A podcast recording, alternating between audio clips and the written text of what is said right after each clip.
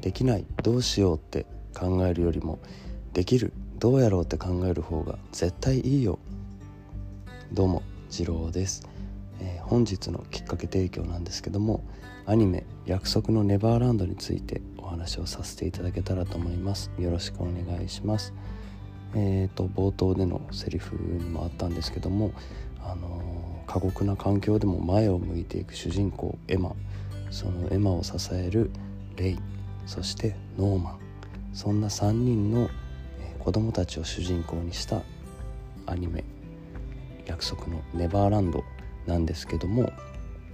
今 Amazon プライムビデオで、えー、シーズン2が配信されていっているみたいです。1週間に1話ぐらいの頻度なんですかね。わかんないですけど。それがちょっと物議を醸しているらしくですね。あの原作のまあ言ったら漫画と今やってるアニメがちょっと違うらしくてストーリーがで僕も見たんですけどまあ結構変わってますなんかうんスピード感があるというか、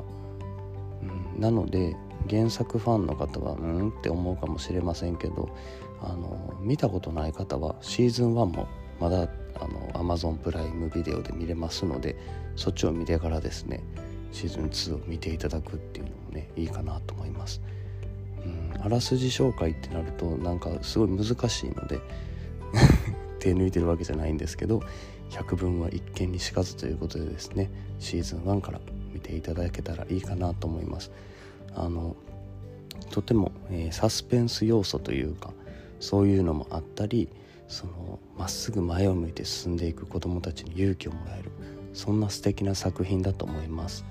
なのでもしまだご覧になってない方がいらっしゃったら是非見ていただけたらなと思います。はい。ということで本日のきっかけ提供はアニメ「約束のネバーランド」についてでした。それではまた次回。バイバイ。